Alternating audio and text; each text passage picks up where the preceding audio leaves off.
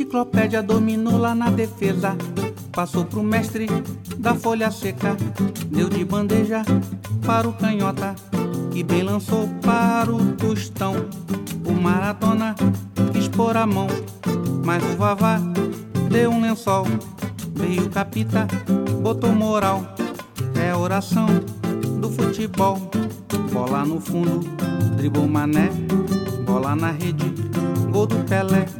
Bola no fundo, dribou mané. Bola na rede, gol do Pelé.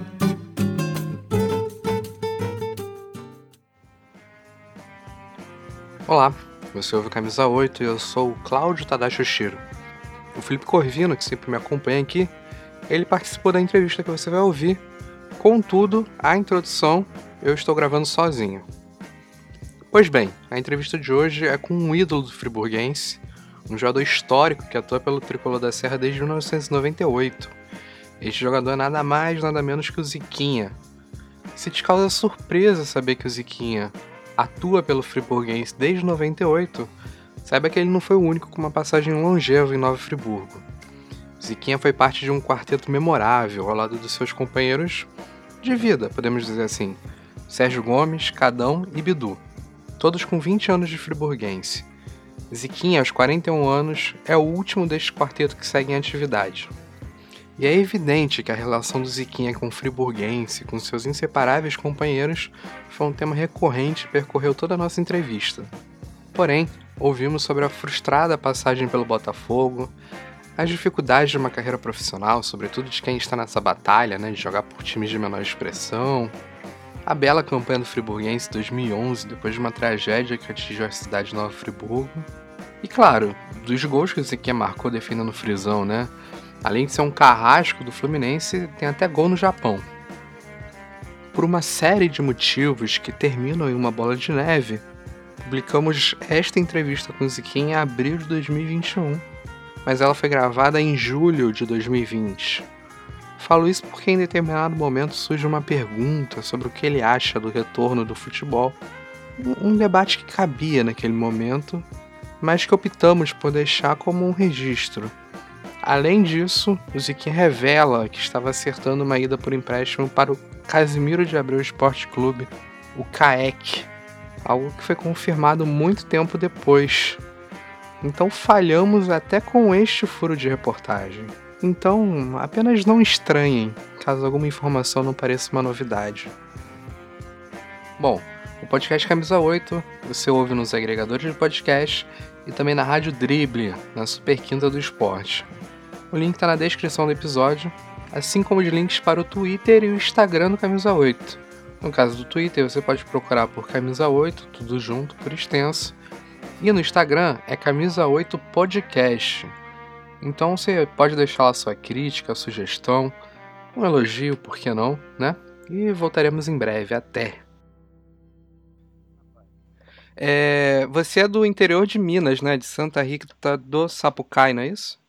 Sapucaí, né? Isso aí, Santa Rita do Sapucaí, sul de Minas Gerais. Então, eu fui olhar aqui na internet, é, é uma cidade que está até mais próximo de São Paulo ali, né? Talvez do sul do Rio de Janeiro. É, como é que você chega em Nova Friburgo? Você chega, para jogar futebol já? Ou você foi criança, foi mais novo? Como é que foi? Não, é, realmente, é divisa, é, sul de Minas, divisa com São Paulo mesmo. Eu saí de Santa Rita e fui primeiro para. Joguei no interior de São Paulo primeiro. Mas eu vim para Friburgo especialmente para jogar. Em 98, é, eu saí do, do, de Mogi Guaçu, do Guaçuano. E último ano de juniores, eu falei, cara, não dá mais, porque naquela época era muito mais difícil, cara. É, às vezes a gente ouve as pessoas falando que, que hoje está tá difícil para jogar futebol, não, mas na minha época era muito mais difícil em, em tudo, cara. Hoje, é, hoje eu acho as coisas é, para o atleta ter oportunidade, eu acho que hoje está mais fácil, hoje tem mais clube, hoje tem mais pessoas ajudando, e na minha época não tinha, cara. Meu pai, é, na verdade, eu fui criado pelo meu avô, e ele criou dez filhos e eu e a minha irmã de netos, cara. Então a condição né, era muito pouca de ajudar, até na passagem. Às vezes eu não tinha passagem para ir para Itu quando, quando eu jogava no Ituano ainda, né, na base. Então, é, hoje um garoto de 12, 13 anos já tem empresário, então o empresário já banca tudo. Então, eu, como era o último ano de juniores que eu fui dispensado em 98 do Vassuano, por causa de noitada, é, eu falei, ah, chega, não quero mais. Aí, quando eu cheguei em casa, meu pai falou, poxa, era o meu sonho te ver jogando, não sei o que e tal. Mas aí, cara, o que aconteceu? Apareceu o Jacozinho. Falou, não, vou te levar para o Friburguense. Rapaz, eu, eu, é o que você falou no começo aí, é, é longe daqui de Friburgo, tem nada, né? Eu nem não tinha ouvido falar em Friburguense, nem sabia que existia Friburguense na época, porque a gente acompanhava muito lá o futebol paulista, né? Uhum. Nem o mineiro a gente acompanhava tanto, lá era mais o, o paulista mesmo. É, o que você acompanhava do Carioca eram os quatro grandes. Então, cara, eu falei, ah, eu vou, vou dar essa última chance para mim mesmo. Aí eu vim em 98 para fazer o teste para os juniores e, e fiquei até hoje. E em 98 você já joga no profissional ou você começa a jogar depois? Porque eu tô olhando aqui, você. Não. O primeiro ano que eu vejo você aqui no Friburguense é 98. Não, 98 eu não cheguei a jogar. Eu cheguei no Friburguense em 98, mas eu cheguei no final do ano. Ah. Porque é, o Carioca era de janeiro a julho. Não sei se vocês pegaram esse, esse regulamento do Campeonato Carioca de seis meses. Uhum. É, antigamente o Carioca era, era seis meses, né? Era de janeiro a julho e começava no comecinho de janeiro. Então os clubes, principalmente os clubes pequenos, começavam a treinar em outubro, novembro de, do ano anterior, entendeu? Aí eu cheguei em novembro, cheguei, acho que foi em novembro de, de 98, se eu não me engano. Então você só joga em 99? Isso, jogar só em 99. Jogar mesmo para valer só em 99. Mas já no profissional? E, primeiro nos juniores, no estadual. Estadual de 99, eu fui alguns jogos para o banco do profissional, mas jogava nos juniores. Aí no segundo semestre, que veio a Copa Rio, aí que eu já me integrei ao profissional de vez. É, é curioso aqui, né? Porque eu estava olhando enfim, o, o Friburguense, ele é um time muito. Ele é, é, um time novo, relativamente novo, né? Porque ele vem de duas fusões de times que são da década de 20, 30, mas o Friburguense mesmo é dos anos 80, né? E o Friburguense. Eu acho que é 79, não. Eu, eu acho que é 79, acho que é da minha idade, tá? Ah, é? Mais ou menos da minha idade. é, isso é um detalhe é, curioso que a gente pode até conversar também. É, eu não tenho certeza absoluta, não, mas se eu não me engano, no aniversário do, do clube aqui desse ano, Aí alguém ainda falou, pô, Friburguense tem a idade de Friburguense. Então, ou é 79 ou 80. Eu sou 79, né? Uhum. 79. Então, Friburguense, ou é isso aí, ou é 79 ou 80, mas é, é por aí. É por aí. E, e aí, nos, nos anos 90, só que o Friburguense consegue chegar na primeira divisão e ele vira um time de primeira divisão mesmo, né? Até 2010, quando ele, quando ele é rebaixado. Eu queria que você falasse essas primeiras temporadas, né? Porque você chega já num time de primeira divisão, mas ainda era um período recente do Friburguense na primeira divisão, as pessoas ainda estavam conhecendo o time, né? Eu queria que você falasse como era esse ambiente quando você chega do time, se encontrando ali no Campeonato Carioca.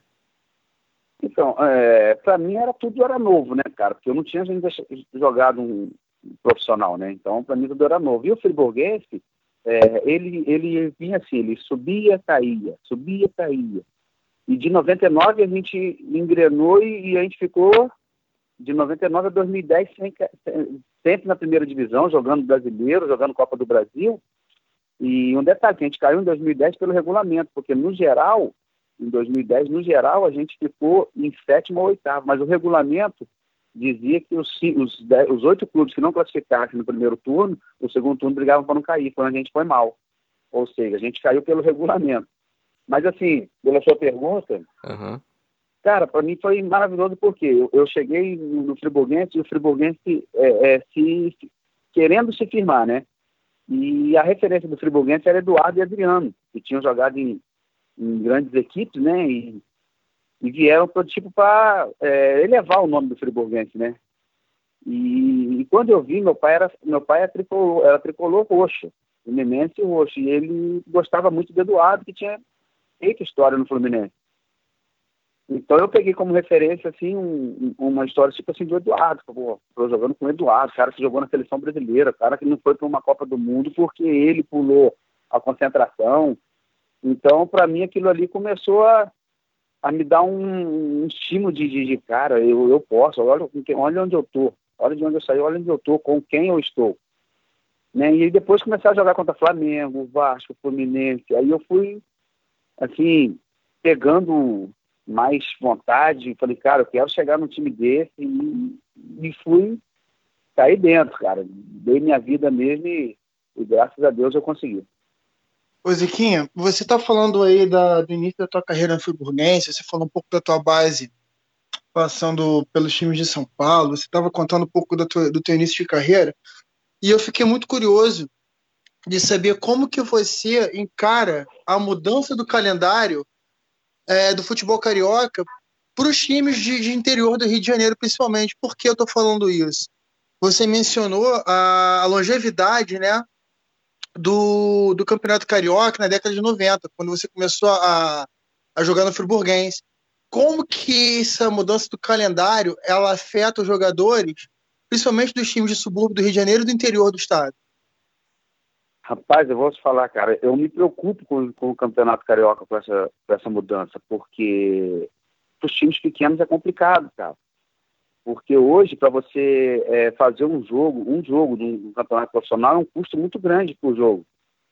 E, e, as equipes pequenas, elas tinham um, um calendário igual o Friburguense era de junho, de janeiro a junho, você tinha como você vender a sua marca por seis meses. Agora hoje você vê o Friburguense, nós fomos campeões da segunda divisão ano passado e não passamos pela seletiva e nem jogamos a primeira divisão esse ano. Aí como que você vai vender uma marca se você não sabe se você vai, vai, vai conseguir, entendeu? Chegar lá no, no Carioca, que é onde todo, todo empresário quer botar sua marca lá no, no, no Carioca, na Série A do Carioca, né? Então, cara, é, é, o que aconteceu com a gente esse ano aconteceu com a América, com o Goitacás, um americano acho que passou ano passado. Foi o Goitacás e América, eu acho que subiram também e não passaram da seletiva e voltaram para a segunda. Então, cara, é, daqui um pouquinho os clubes pequenos não vão conseguir, não vão aguentar, né, cara? Porque como é que vai ser da vida dos times pequenos se continuar desse jeito? porque você luta a segunda divisão, que são mais de 30 jogos.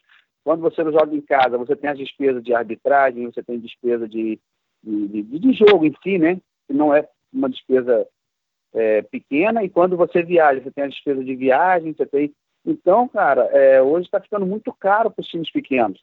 Mas por isso, porque a mudança do calendário, a mudança do formato do campeonato está acabando com, com, com os times pequenos, cara, porque você joga uma segunda divisão que é doída, cara. Ano passado a gente sofreu nessa segunda divisão. Deus me perdoe, cara. Aí você consegue, pum, foi campeão. Nós somos campeões da segunda divisão. Você entra numa seletiva e você, se você, são jogos, são cinco jogos, cara, tiro curto. Perdeu o primeiro, foi o que aconteceu com a gente. Pegamos o Nova Iguaçu lá num calor, meu, quase 40 graus. Perdemos pro Nova Iguaçu. Pô, já desandou. Tiro curto, campeonato de cinco jogos, você perdeu um jogo, já te deixa para trás. Então, infelizmente, esse calendário aí, cara, tá, tá arrebentando muita gente e vou te falar, desempregando muito jogador. Por exemplo, o Friburguense. A gente acabou o Carioca em fevereiro. Fevereiro a gente se livrou do rebaixamento. A gente só teria campeonato se não tivessem cancelado a Copa Rio agora em julho. E de fevereiro até agora, é complicado. Eu estou falando sem, sem, contar, eu tô falando sem contar com a pandemia, porque a pandemia veio e eles cancelaram a Copa Rio. Mas mesmo se não tivesse a pandemia, o Friburguense estaria já de, de fevereiro até agora sem campeonato. E como é que vai manter o grupo? Como é que você vai manter um time? Como é que você vai manter um clube?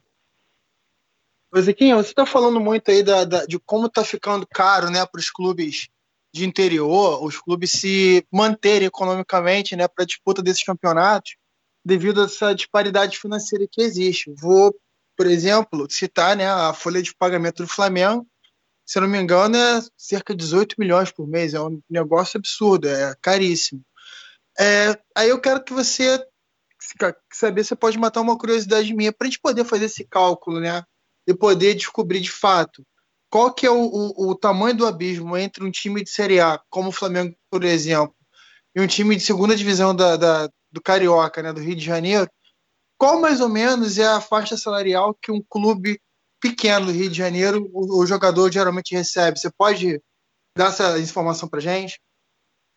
Não, eu posso sim, mas eu vou falar para você, isso aí varia muito de time para time. Você pega um time igual o Volta Redonda... Uma média, uma um média pequeno. só para poder, poder a gente poder um mensurar o divisão, quanto é injusto, né? Não, sim, sim, você está falando um time da segunda divisão, né? Eu estou falando, tô falando com você de volta redonda. Não, mas você está falando de segunda divisão, né? É, de segunda divisão, porque é muito injusto a disputa, né? Então eu queria assim. Não, é, sim, mas eu vou te mensurar... falar, assim, a diferença, você já, você já vê grande diferença até dos times da Série A. Time pequeno não da Série A, da, da primeira divisão, para um time igual Boa Vista, da Série A do Carioca, paga 30, 40 mil para um jogador. Eu tava falando com o Felipe outro dia que eu tava ouvindo uma entrevista do Somália, o atacante, né? Jogou no Duque de Caxias, Sim. jogou no, no Grêmio. Uhum. E ele falou que ele jogou no Grêmio, acho que ele jogou no Fluminense também, né? Ele jogou em time grande. Jogou, jogou no Fluminense. E ele falou: Eu nunca recebi um salário tão alto que nem eu recebi no Boa Vista, na minha carreira inteira. É.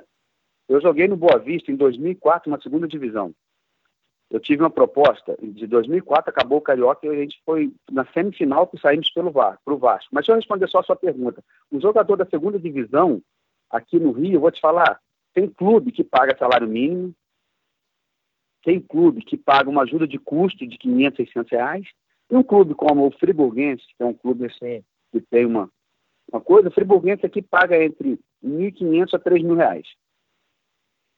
O teto é 3 mil, isso eu, eu, te garanto. E vem ali os jogadores mais, mais novos, jogadores que estão chegando agora, assim, vai entre aí, entre 1.500 a 3 mil reais. Mas aí, falando sobre isso aí do, do, do Boa Vista, aí em 2003 eu, eu acabou o Carioca, a gente foi vice-campeão, é, desculpa, saímos na semifinal do, nos pênaltis pro Vasco. Foi até... Aí, cara, é, eu tive a proposta de ir para o Americano para jogar a Copa do Brasil. Aí ia eu, Cadão e Sérgio Gomes. Tudo estava tudo certo. A gente ia segunda-feira viajar para Campos para se apresentar ao, ao, americano, que na quarta-feira já tinha jogo contra o esporte na Ilha do Retiro. Aí segunda-feira marquei com Cadão, eu não, não, eu não tinha carro na época, 2004, acho que eu nem tinha carro ainda. Aí eu marquei com Cadão de encontrar com ele no Friburguense para ir com ele. Quando eu cheguei lá, o Cadão, olha, recebi uma proposta para nós melhor do que o americano, porque o americano se a gente não classificar, sei lá, vocês vão pagar a gente, cara. Que lá a gente vai ganhar por jogo no americano.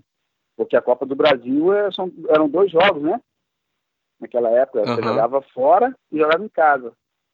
E aí o Cadão falou, lá se a gente não classificar, rapaz, sei lá, e, e o Boa Vista é um time, é um time que está sendo fundado agora, estava sendo fundado em 2004, primeiro ano do time. Só que o Cadão já tinha trabalhado com os donos do clube que era João Paulo e Zé Luiz. Cada um tinha trabalhado com eles aqui no Friburguense em 96. Eles tinham sido. É, eles tinham arrendado o Friburguense. Aí o Cadão Ziquinho, os caras pagam dia, pagam bem, vão dar estrutura legal pra gente. Vamos para lá jogar segunda divisão. Cara, eu deixei de jogar Copa do Brasil pelo americano e fui pro Boa Vista. E eu fui pro Boa Vista ganhando mais do que eu ganhava no Friburguense na Série A do Carioca. E isso quando o Boa Vista ainda estava é, é, se né? Ainda estava fazendo a fusão com o Bacaxá, né, que é o Barreira, e tava, quando estava surgindo o Boa Vista, cara. Aquele ano, 2004, subiu o Volta Redonda, que subia um só. Aí a final foi nós e Volta Redonda, lá em Volta Redonda, inauguração do Raulino. Inauguração do Raulino foi até hoje é a maior média de público num jogo no Raulino de Oliveira. Nossa. Então foi, foi você, o Cadão e o Sérgio Gomes pro Boa Vista? Foi eu, Cadão e Sérgio Gomes Boa Vista esse ano, 2004. Aí, em 2005, eu fui para Boa Vista de novo. Aí, eu voltei para Friburguense depois. Aí, fui em Boa Vista, jogamos no Boa Vista 2004 todo. Uhum. Aí, em 2005, eu voltei para Friburguense. Aí, fizemos uma excelente campanha no estadual de novo. Aí, eu estava para ir para o Botafogo ou para o Vasco. Aí, estava naquela indecisão, indecisão. Aí, não, fui para Boa Vista. Aí, joguei dois jogos no Boa Vista. Aí, fui para o Botafogo. 2004. Mas eu joguei no Boa Vista em 2004 e em 2005 eu joguei três jogos. Você jogou três jogos no Boa Vista ou no Botafogo? No Boa, no Boa Vista. Eu joguei três jogos. Joguei a primeira divisão pelo Friburguense. Uhum. Estava naquela indecisão se eu ia para o Vasco, se eu ia para o Botafogo. Aí eu fui me apresentei no Boa Vista, eu tinha dado a palavra. Só que eu já tinha me apresentado no Boa Vista, falando, se fechar alguma coisa, eu vou embora. Aí, dois jogos que eu estava no Boa Vista, daí aí o, o PC Guzmão, que, tava no, que era o treinador do Botafogo, me ligou, pô, você não quer vir para cá? Não, cara, tá doido, é sua oportunidade. Falei, não, claro que eu quero. Eu só estou esperando vocês decidirem então eu vou. Vocês decidiram com o Siqueira, que é o presidente do Friburguense na época, né? Uhum. E até hoje. É, mas ele que resolvia. Aí Falei, só tô esperando vocês em Siqueira decidir pra onde eu vou, mas querer eu quero, cara. Aí foi, na, isso foi numa, numa quarta-feira que ele me ligou. Na, na quinta-feira já me apresentei no Botafogo. Essa, essa sua passagem pelo Botafogo, porque você falou que a campanha do Friburguense foi muito boa em 2005, né? E eu lembro disso, que você foi por essa credencial, pelo destaque que, que você teve no Friburguense 2005, né? Você chegou no Botafogo como o destaque do Campeonato Carioca, né? Isso, foi. Só que é, eu dei o azar, né, cara? Que eu, eu, eu, vinha três temporadas bem. Eu vinha do, é, 2003, 2004, 2005 bem, e esses três, desde 2003 já começaram a, a especular, né? A, o Fluminense em 2003 teve a, a especulação de eu ir, aí não fui. Aí 2004 teve a especulação do Botafogo também, não vingou. Aí 2005 eu fui. Uhum. E como foi essa sua passagem pelo Botafogo? Rapaz, assim, é, eu, eu até falo com os amigos mais íntimos que eu, é, eu não joguei no Botafogo, né? Porque eu dei muito azar, cara. Porque é, quando eu fui pro, pro Vasco, aí era eu e a Bedi. Uhum. Aí o Abidi pegou e falou, Ziquinha, eu e o Abidi que tava nessa. O Ziquinha e o Abidi do Friburguense, que foi quando o Botafogo levou um monte de jogador do time pequeno. Aí o Abidi falou, pô, vamos pro Vasco, aí o Eurico quer levar a gente, cara. Eu falei, pô, mas Botafogo é o, é o treinador, cara a chance de você jogar sendo o treinador é muito maior, né? Uhum. Aí ficou naquela, aí o, Fribu, aí o Siqueira, do Friburguense, para ficar bem com todo mundo, mandou, emprestou um pro Botafogo e um pro Vasco. Aí eu fui pro Botafogo. No Botafogo, quem me queria era o PC Guzmão. Eu cheguei no Botafogo na quinta-feira, no sábado, jogava contra o São Paulo no Morumbi. Eu já fui para esse jogo. O PC Guzmão tirou o Guilherme, que era, já era jogado de seleção brasileira, Atlético Mineiro, Vasco, Grêmio, Corinthians, tirou ele e me botou. Já fui pro jogo contra o São Paulo no Morumbi. Aí, quando acabou esse jogo, nós perdemos de 1 a 0 gol do Hernani. O PC Guzmão foi e pediu a demissão, cara. Nossa. Aí o PC Guzmão foi, brigou com o dirigente e o Botafogo era líder do, do campeonato, com, tinha acho que cinco ou seis rodadas. O PC Guzmão pediu a demissão. Quando o PC Guzmão saiu, aí eu fiquei largado. Aí veio o Chamusca, essa música veio, trouxe um monte de jogador e já me afastou, me deixou de lado. Aí depois veio o Celso Rotes também. Aí já mandou um monte de jogador embora e, trouxe outros. Aí eu fiquei treinando separado. Aí teve um, um campeonato que a, que a, nossa Copa Rio de hoje, nessa época, chamava Copa Record. A, a Record, a Record até transmitia os jogos. Aí o Botafogo jogou com pessoal que não estava sendo aproveitado, que era eu, Zoilson, Oziel, uma galera que até o Zé Roberto brigou com o Celso Rotti na época e veio jogar com a gente. O Zé Roberto, Ramon, Ramon também, que agora é treinador do Vasco, teve um desentendimento também com o Celso Rotti, veio, chegou a jogar Copa Record com a gente. Aí eu joguei essa Copa Record, cara. Copa Record eu joguei ela toda, a Copa Record toda de titular. Aí perdemos a final pro Flamengo. Fomos vice-campeões da Copa Record. Foi um campeonato que você defendeu o Botafogo, mas foi ali onde você conseguiu jogar mais, então, né? Porque no time Isso, principal é. no mesmo. Só, no brasileiro eu só fui. Não, eu só fui esse jogo pro São Paulo, contra o São Paulo no Morumbi. Uhum. E você foi titular nesse aí, jogo já? queda do PC Guzmão. Não, fui no banco. Ah, no banco. Fui no banco, mas não. É. E nem entrei no jogo, não. Só que eu só fui, eu fui pro jogo. Aí, depois, na, aí na quarta-feira, aí isso foi no sábado, lá no Morumbi. Aí o PC Guzmão se desentendeu com. Acho que foi até Montenegro, cara. E pediu demissão. Pediu demissão, saiu. Aí que o PC saiu, aí eu já praticamente fiquei de lado, aí só ia treinar mesmo, só treinar. Não, não cheguei para jogos do, do, time principal, não. Aí quando apareceu a Copa Record, aí eu joguei. Uhum. E, e ali você teve alguma esperança de que você poderia voltar, ter alguma oportunidade? Na verdade, cara, quando o Chamusca me deixou de lado, assim, que você chegava, chegava para treinar, você trocava de roupa, chegava lá, botava todo mundo para treinar e pedia para você treinar separados, cinco, não era só eu também não, a gente tinha uns cinco, cinco, seis treinar atrás do gol, ali eu já, já começou a me dar vontade de voltar para casa, tá? eu quero voltar para Friburgo, quero voltar para Friburguense, eu, cara, me sentia ali, às vezes, assim, humilhado, sabe? É, eu ia porque eu era profissional, mas eu já não, não, não tinha mais aquela aquela aquele tesão que eu tive quando, pô, tô indo pro Botafogo, aquela vontade aí, acabou, cara. Desde que ele chegou e me, me botou de lado, me afastou, para mim, ó, aquilo ali me deu um, um baque muito grande. É, o, o Abedi acabou dando, dando certo no Vasco, né? Você, acha, você já pensou nisso? Se você tivesse ido pro Vasco, se teria sido diferente? Rapaz, eu vou te falar que eu, eu nunca pensei nisso, por quê, cara? Assim, eu, eu agradeço muito a Deus pelo que eu sou, pelo que eu tenho. Pelo que eu podia ser, eu não sei. Né? Às vezes eu poderia ter ido pro Vasco também e não jogar também, não ser igual. Então, cara, eu acho que esse é, é, pensar isso é você trazer uma frustração para você mesmo e de repente você não questionar por que eu não fui para lá. E daqui um pouquinho você começa a tic-tac da sua cabeça, vai sair na mão. Mas eu nunca pensei nisso não. Mas Abdi era um grande jogador, um cara sensacional e, e, e assim, igual você está falando aí agora, eu vou te falar, foi coisa de Deus, né, cara? Porque o Abdi conseguiu jogar e se firmar no Vasco e foi onde ajudaram muito a questão do filho dele, né? O filho dele teve um problema e ele é, era um, jogou no Vasco. Aí do Vasco conseguiu ir para Israel, lá em Israel. O Sheik, que era o dono do time dele, o filho do cara teve uma doença igual do filho dele, ajudou muito ele. Então, é, eu acho que foi coisa de Deus mesmo a Abdi ter ido pro, pro Vasco para poder ter tido essa oportunidade de jogar e ter tido a oportunidade de ir para Israel e conseguir ajudar na, na recuperação do filho dele. Uhum. Ô Ziquinha, a gente está falando aqui do Abedi, desse time do, do Friburguense de 2005.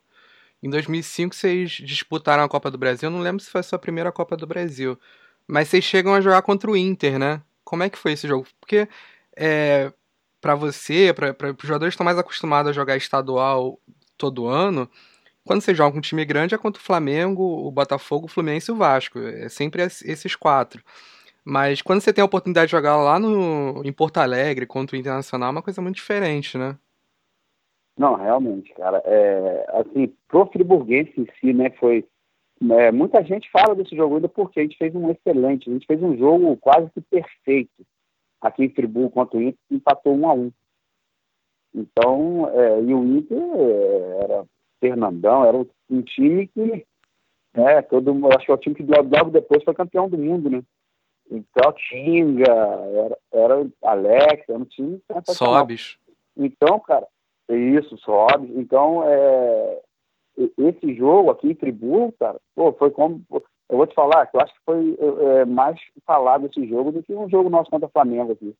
Porque é isso que você falou, o pessoal já estava acostumado com o Flamengo, Vasco, Fluminense, Botafogo vindo aqui em Friburgo.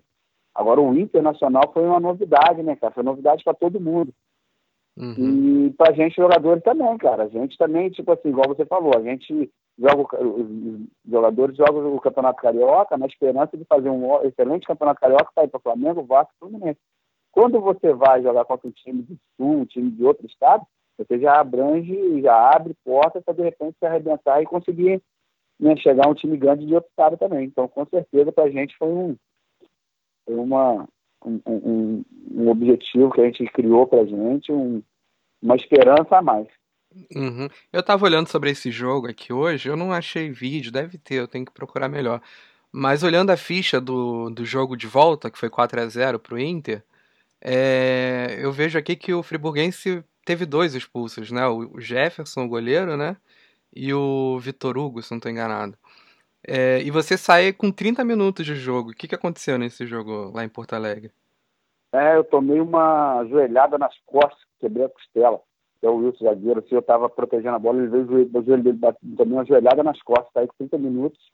E entrou o Éder. E, se, se eu não me engano, cara, o jogo tava 1x0 para eles até 30 do segundo tempo, se eu não me engano. É, foi só no segundo tempo.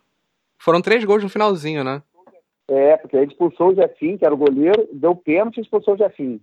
Aí fizeram 2x1. Um. Aí foi, depois expulsou, expulsou o Vitor Hugo.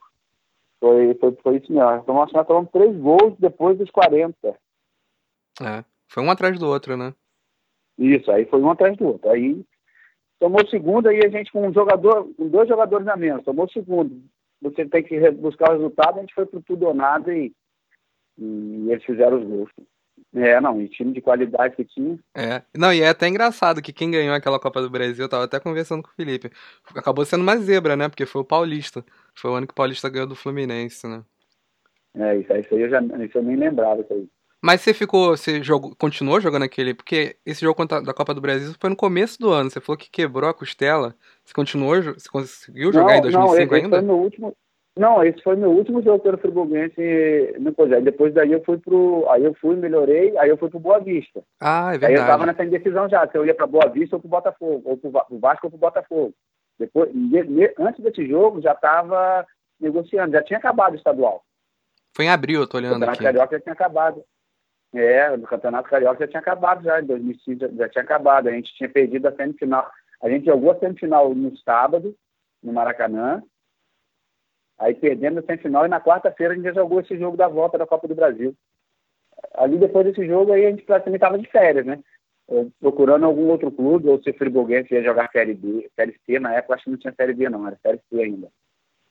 Você está falando aí com a gente, tá, tá batendo papo com a gente, falando que você jogou no Boa Vista em, em 2004, que depois você jogou no Botafogo, teve oportunidade de Botafogo, teve especulação no Fluminense, aí teve especulação no americano de campos também, acabou indo pro, parando no Boa Vista. Isso está me deixando uma ponta de curiosidade, cara, que eu queria tirar contigo. Como que é essa, essa relação do jogador, né, do, principalmente jogadores que não são, que não jogam nos quatro clubes principais da, da cidade do Rio de Janeiro, como que é essa relação do jogador com o empresário, essa relação do jogador que, que pô, tá no, no Friburguense hoje, aí, pô, o calendário é complicado, é um calendário muito defeituoso, muito, muito mal feito, e depois ele tem que jogar, pô, sei lá, três meses americano, aí depois ele tem que jogar quatro meses, de repente, sei lá, no Madureira, para poder jogar uma Série B do, do brasileiro, a Série C do brasileiro, aí depois ele volta para o Friburguense, para Boa Vista, e joga mais três meses no Carioca, quatro, como que é esse meio campo da, da, da vida do jogador do time do interior, com relação a essas mudanças, né? Essa, esse relacionamento com o empresário e com, com os times de, de forma geral, né? Então, é, agora eles colocaram um limite, que o jogador só pode fazer duas ou três transferências só no ano.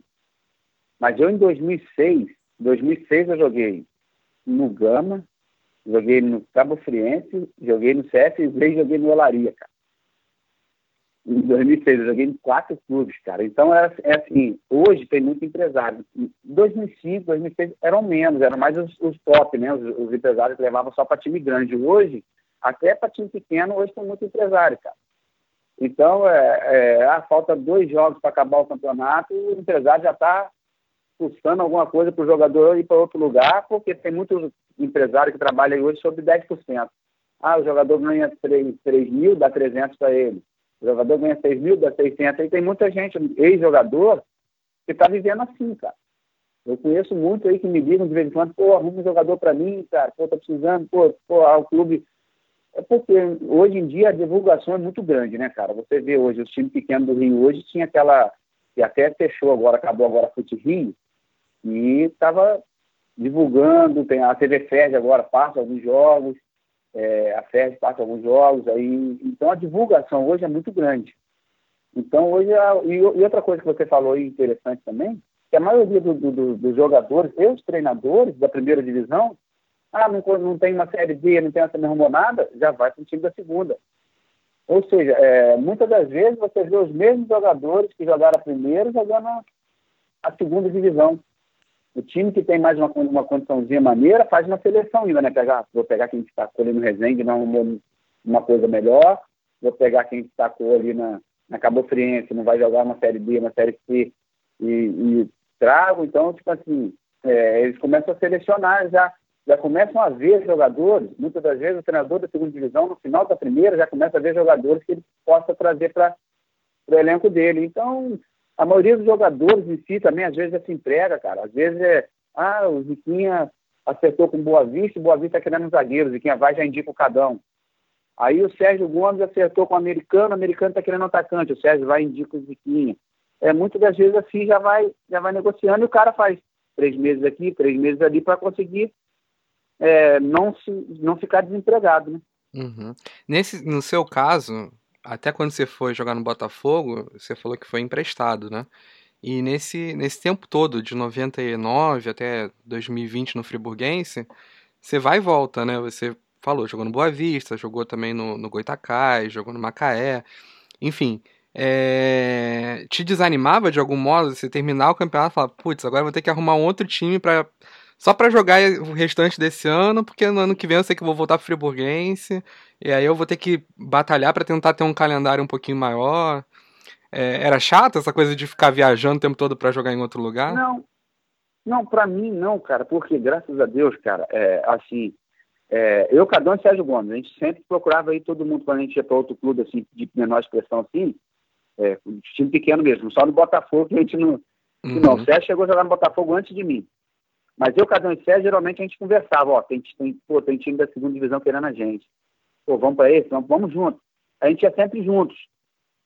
E, e, a gente sempre onde a gente foi, a gente sempre fez amizade, porque a gente, já de jogar contra, eu tenho muitos amigos que eu falo que nunca joguei com um cara junto, e a gente é amigo pra caramba. Hoje a rede social aproxima muitas pessoas, né? Sim. A gente é amigo só de jogar contra. É, então, ou seja, sua conduta dentro de campo te ajuda isso também. Mas a gente é, era muito assim, cara. O Cadão, o Sérgio, a gente, ó, pô, tem essa, essa e essa coisa. Vamos para onde? Pô, acho que aqui é mais certo. A gente, a gente, o que a gente botava na ponta do lápis era o clube que a gente sabia que a gente ia receber. Uhum. Ah, aqui a gente recebe, aqui a gente não recebe, e aqui acho que a gente não vai receber, não. Por quê? O jogador fala, cara. O jogador fala, ó, pô, esse time paga ninguém. Ou aquele time lá, vai não que não paga ninguém. Então, é, você sabe onde paga, onde não paga, onde você vai receber, é, onde te dá estrutura de trabalho. Então, não, cara, eu até gostava, cara, falar a verdade para você, porque não ficava desempregado. Uhum. Acabava aqui, você já ia para um outro lugar ali, já jogava três meses ali, voltava para o Friburguense, o Friburguense sempre jogava ou a Copa Rio, a Série C, ou a Série D. Né? O Friburguense só ficava parado quando não tinha competição mesmo. Sim. Mas você, você não tinha contrato com o Friburguense, então, quando acabar é, o, o contrato não você... tinha. Ah, você tinha um ano inteiro? Não, tinha contrato com o Friburguense. Aí eu ia emprestado e voltava, entendeu? Ah, é, fazia tá. contrato com o Friburguense de três anos, quatro anos. A gente fazia um contrato longo assim e aí voltava. Porque era bom para o Friburguense, porque aí não precisava pagar é, registro quando voltasse. Aí o empréstimo você volta automático. Aí, você inscrever um jogador, você gasta de 1.500 a quase 2 mil reais hoje, cara. Então, você imagina o clube ter que escrever 30 jogadores, um clube pequeno, vamos botar mil reais, vamos botar mil reais, escrever 30 jogadores. Cara, eu já vi relatos de jogadores jogando a segunda divisão que estavam passando dificuldade de passar fome, cara. Então, se a gente estava falando aquela desigualdade que você falou lá na frente, ela não é só no salário, não, cara, é em tudo, né? É, eu lembro que 2015 ou 2016, eu não lembro. Foi logo naquele ano que o que Saman subiu e ele cai, né? Aí quando ele volta para disputar a segunda uhum. divisão, você teve uns, uma greve ali dos jogadores que eles não estavam recebendo, e os jogadores que vinham de fora não tinham nem como comer, né? Então eles deram a sorte, eu acho que uma lanchonete ali que tava dando lanche para eles, não era nem uma refeição, era um lanche. Cara, eu joguei no Goitacás em 2009. 2009, joguei no Goitacás. Rapaz, nosso time bom pra caramba, nosso time do Goitacás, líder do campeonato. Três meses sem receber. Líder do campeonato. Líder para subir para a primeira divisão. Quanto tempo o Goitacás não subia? Uhum. Nosso time líder, três meses. Aí tinha jogador, eu morava no hotel. Eu, Cadão, Sérgio, Bidu, a gente morava no hotel. E alguns jogadores moravam numa casa. A gente jogou um jogo fora. Quando voltamos, os meninos chegaram em casa foram despejados. Pô. Nossa. A gente líder do campeonato, cara. Líder do campeonato. E, e vou te falar, e, e, e, tinha renda, porque todo jogo, de quarta-feira em campo, ele está morando em Campos agora, vocês moraram em Campos, vocês sabem, jogo do Goitacás, quarta-feira, três horas da tarde, dá duas mil pessoas. Sim. Então, tinha renda, tinha patrocínio, só que para onde vai o dinheiro? Entendeu? Então a gente entra no. a gente não entrar num, num coisa que não é o nosso objetivo, mas você ver. Então, cara, é complicado. É, é, é, tem muito jogador que, que ainda tem essa força de fazer greve. Agora, tem jogadores que não tem nem força de fazer greve, porque se fizer greve o cara mandar embora, Aí vai fazer o quê? Vai... Aí não tem nem onde cobrar, não tem onde trabalhar. Porque esse sonho, cara, de ser jogador, tem gente que, é... meu irmão, eu passo até fome para tentar realizar o sonho, cara. Claro. E tem medo de ficar queimado também, né? Com, com dirigente, com empresário. Isso, aí. Assim, eu vou ser sincero pra você. Eu botei três clubes na justiça. Aí teve um que eu botei, o cara falou, cara, tu é maluco, vai botar o clube na justiça e depois nunca mais você joga em lugar nenhum. Esse mesmo clube eu joguei mais duas vezes.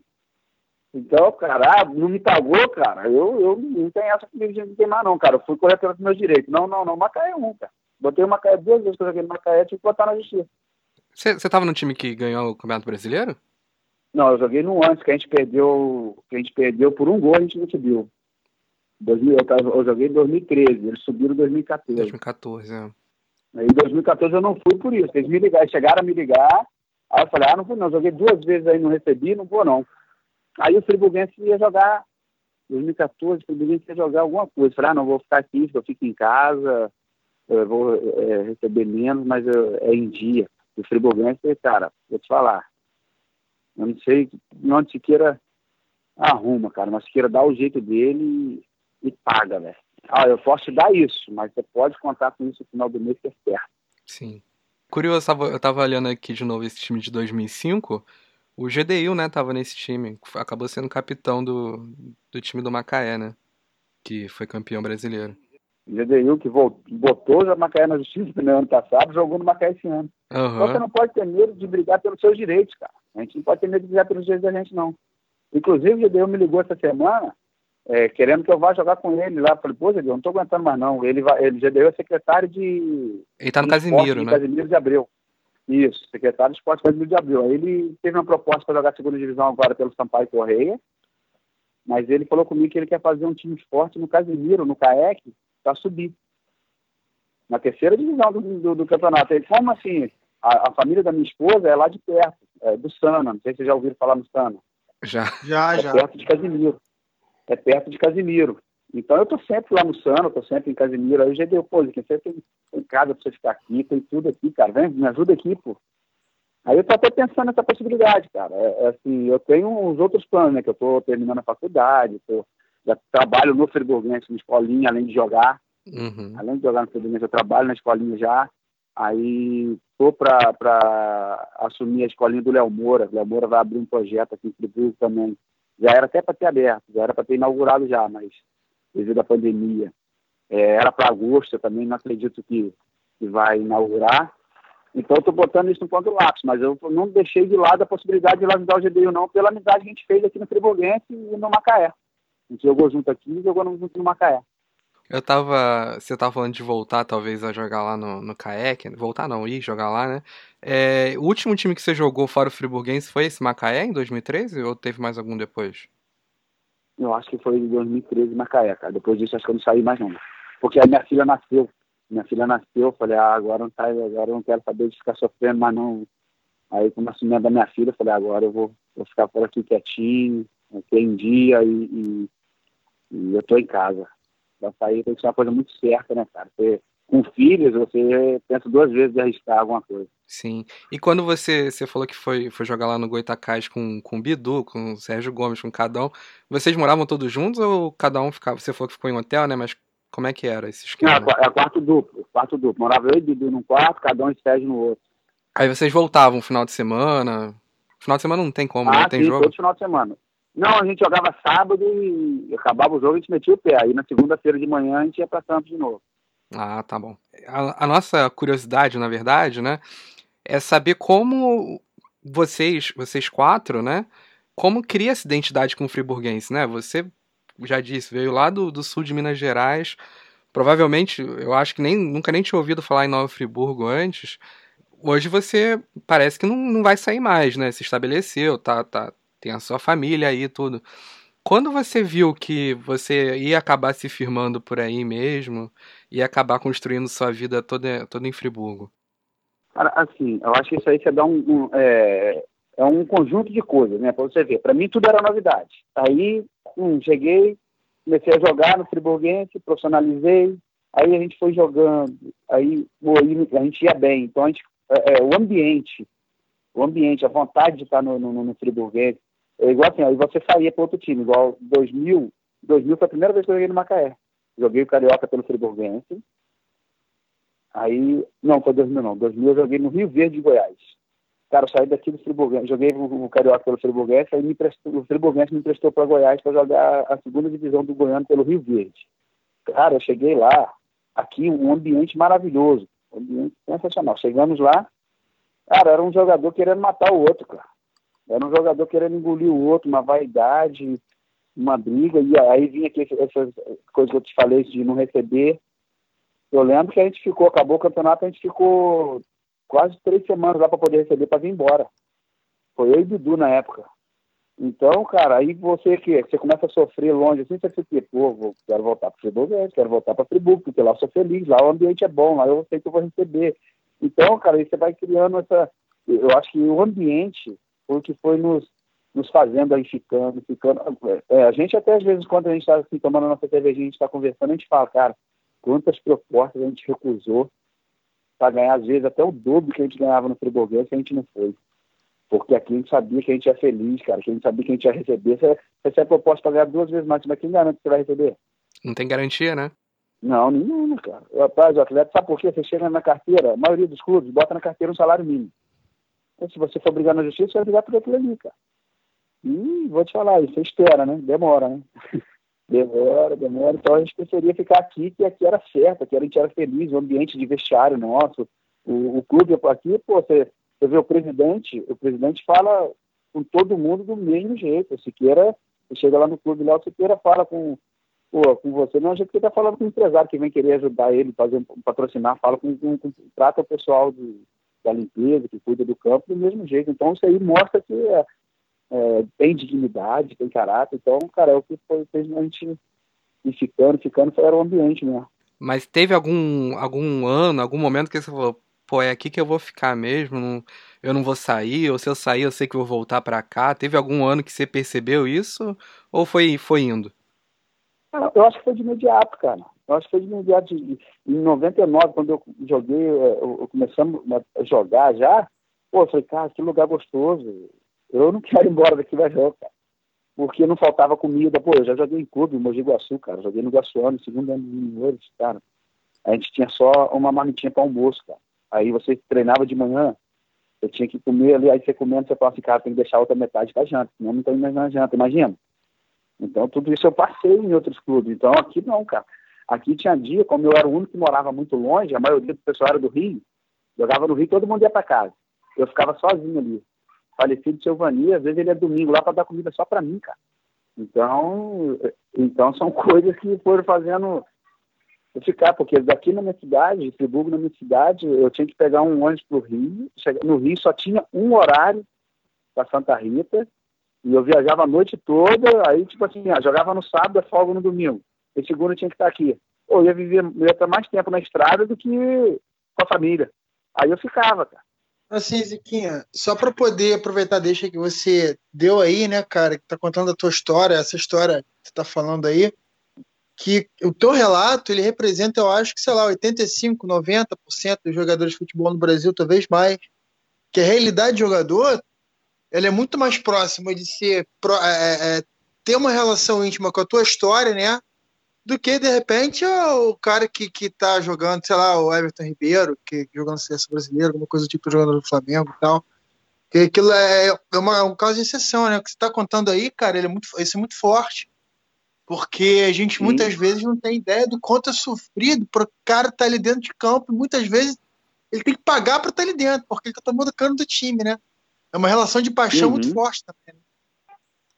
Não, é sim, cara. É, é, é, o seu sonho, é que você bota acima de tudo, né, cara? É o meu sonho, eu vou conseguir, eu quero chegar lá. Então, cara, é, mas muitas das vezes, cara, é, muitas, das, muitas das vezes a pessoa não, não consegue chegar, né? É, assim, é, a gente até estava conversando, não sei quem estava conversando, ah, ontem na casa de um amigo, foi na casa de um amigo ontem, a gente conversando, eu, eu, a gente conversando sobre isso, eu falei, cara, eu eu fui realizado como atleta, como pessoa, como homem. Hoje, assim, eu não sou rico, mas eu também não estou na chuva. Entendeu? Então, assim, muitas vezes jogadores, é, tem jogadores que sofrem muito. Ah, você, você quer um exemplo mais coisa? O Marinho, agora do que morreu lá do Bangu, morreu agora, tem um mês. o Marinho morava embaixo da arquibancada lá no, no, no Bangu, não tinha onde morar. O cara que jogou na seleção brasileira. Uhum. A gente tem um exemplo aqui do que eu falei no começo, que era para mim uma, minha maior inspiração, o Eduardo. Eduardo é um cara sensacional, um cara, mas pô, o Eduardo, o Eduardo falou comigo que quando ele foi pro Cruzeiro, tinha lançado aquele XR, é, Escort XR, né, convertível, ele ganhou dois só para assinar o contrato. Hoje o Eduardo anda de ônibus aí. Entendi que ainda pede dinheiro para a gente para passagem. Mas é um cara sensacional, entendeu? Então, é, é o que você está falando, às vezes a realidade as pessoas só enxergam aqueles caras lá do Flamengo, do Palmeiras, do Corinthians, mas, cara, eu vou te falar, a maioria sofre. A maioria dos jogadores, dos atletas, é, É doído. Muitas das vezes, cara, é, é, a gente vê relatos de jogadores que o cara, dentro de campo, o cara fala, pô, irmão. É, muito, cara, isso é uma coisa interessante que eu vou te falar agora, que há, há muito tempo acontecia com a gente. O Friburguense era referência no Rio. De, de 2000 a 2010, 2009, a gente ia jogar contra esses times de, de, de, de interior, assim, igual o Friburguense mesmo, mas, tipo assim, jogar contra Carapu, Quissamã, Carapebus, os caras, pô, irmão, quero ir pra aí. Irmão, quero ir pra aí. Aí eu, todo mundo fala que aí paga, que aí é bom de jogar, eu quero ir pra aí. Aqui, aqui é doído, irmão. Irmão, aqui a gente, ó, vou te falar, hein? A gente não recebe aqui, pô, até pra comida é ruim. Então a gente ouviu esses relatos de, de pessoas assim que é, a gente se comovia. Por isso é, que a gente dava valor aqui. Aí, aí você pergunta, pô, por que, que os caras estão no Friburguense esse tempo todo? A gente dá valor, eh, tá vendo? Valor, valor tá aí, cara. Você é tratado como gente, você é tratado como homem, você é tratado como atleta. Então, isso que valorizou a gente ficar aqui esse tempo todo. Às vezes as coisas acontecem na vida da gente, a gente não, não sabe o porquê, mas tipo assim, depois que a gente começa, você começa a rodar nesses interior para jogar na segunda divisão, cara, você vê é, coisas que você fala, cara, eu achava que jogador era, né, o mundo. Eu, assim, na escolinha eu falo muito isso para os meninos. Eu falo, cara, é, é, eu vou falar para você, ser jogador, é, quando eu vou dar aula, assim, alguma palestra, alguma coisa, eu falo para eles, falo, cara, ser jogador não é ser um Everton Ribeiro, igual você falou não é ser um Gabigol, um Neymar, não, cara. Ser jogador, para você chegar lá onde eles chegaram, é, é difícil. Até, assim, muitas das vezes a gente ouve as pessoas até criticando esses jogadores, assim. Pô, o Neymar, o cara é, pô, o cara que é farro, o cara quando tá na folga dele, quer, pô, mas eu vou te falar, você imagina quantas quantas festas o Neymar já não, não pôde comemorar aniversário, aniversário de pai, aniversário de mãe, porque estava com compromisso muito cedo. Porque o Neymar, muito cedo, já assumiu um compromisso de sustentar a família dele, né, cara? Uhum. E é isso, né? É uma carreira que você começa desde novo, né? Às vezes você só vai ouvir falar de jogador desde com 20 novo, anos, mas desde os 13, dos isso. 12 ele tá lá, né? E a responsabilidade começa cedo, né? Uhum. A responsabilidade do Neymar da vida, tipo assim, ah, eu, eu não estou defendendo o Neymar por as coisas erradas que ele faz, não. Eu acho que o Neymar tinha que ser um Cristiano Ronaldo da vida, passar o um bom exemplo da vida. Mas eu acho que criticar o cara pelas coisas que ele faz, a festa, por ele. Muita gente acha ele marrento, mas às vezes essa pessoa que ele foi marrento, alguma pessoa que ele foi marrento, é porque o cara pisou nele lá atrás. Hoje eu vejo, às vezes, cara, é, ex-jogador fazendo comentários, cara, pô, infeliz demais, cara. Eu acho que a classe tem que ser mais unida. A classe tem que ser mais unida. Você tem que defender o jogador, porque você acha que, igual o David, cara, eu vi o David como, é, como o David sofreu quando ele perdeu aquele gol do Flamengo sem, sem goleiro, vocês lembram? Sim. Fez de chacota, que queriam dar a camisa do coisa. Ah, ele não quis aceitar a camisa do inacreditável. Cara, mas respeita a dor do cara. Você acha que ele queria perder aquele gol? Vocês acham que ele, pô, então, cara, é, é, é assim, Aí eu vejo é, ex-jogador comentando, falar, pô, a babaquice dele não aceitar a camisa. Cara, eu acho que tem que respeitar a dor dele. Como se, assim, ah, o cara é marrento. Cara, isso aí já é da índole. Já é da índole, porque a maioria dos jogadores que sofrem e conseguem chegar lá em cima, o cara é humilde, cara. A maioria, ah, o Neymar não sofreu, o Neymar começou cedo. Cara, não sofreu por ter, não ter passado fome, não sofreu por... Mas imagina quantas vezes a família dele estava um Natal, comemorando Natal, festa, alguma coisa, e ele concentrado. Uhum. Isso não é sofrer? Às vezes não tava nem na cidade, né? Não, ó, cara, vou te falar, eu, eu vou falar de mim, cara, ó, ó casamento de, de, de, irmão, primo, eu, pô, você vai ser padrinho, chegava no, na semana do casamento legal, cara, não vai ter como eu vou ter jogo. E é sempre no final de semana, né? É, sempre no final de semana, é quando você tá trabalhando, cara. E, e, tipo assim, aí você chega em casa, aí sua família, às vezes até gente da sua família te criticava, pô, o cara Pô, ele, por causa de futebol, ele não. Pô, cara, não é futebol, é a minha carreira, é a minha vida, é de onde eu tiro o sustento da minha família. Então, tipo assim, então, é, são coisas que machucam a gente. Ó, eu, eu perdi recentemente é, parentes, perdi até um sobrinho agora pela, pela, pela Covid. Cara, você não pode despedir. Ah, tá, ele eu não, não, não pude despedir porque foi de repente e, e realmente não pode ter velório, mas eu perdi a avó, de tias que me ajudaram a me criar. Eu tenho uma tia de, de Indaiatuba que quando eu jogava em Itu, muitas das vezes eu ia para casa dela e ela me dava dinheiro para eu ir embora.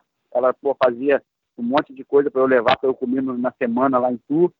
Ela faleceu e eu não pude ir, porque o dia que ela faleceu eu tinha um jogo. Eu não pude ir despedir dela. Então são coisas que marcam a gente. São coisas que a gente, né, se machuca. Aí ah, o cara é marrento, o cara não foi, porque aí teve, ah, o cara não, não veio nem se despedir da tia, o cara, mas a gente não sabe o porquê.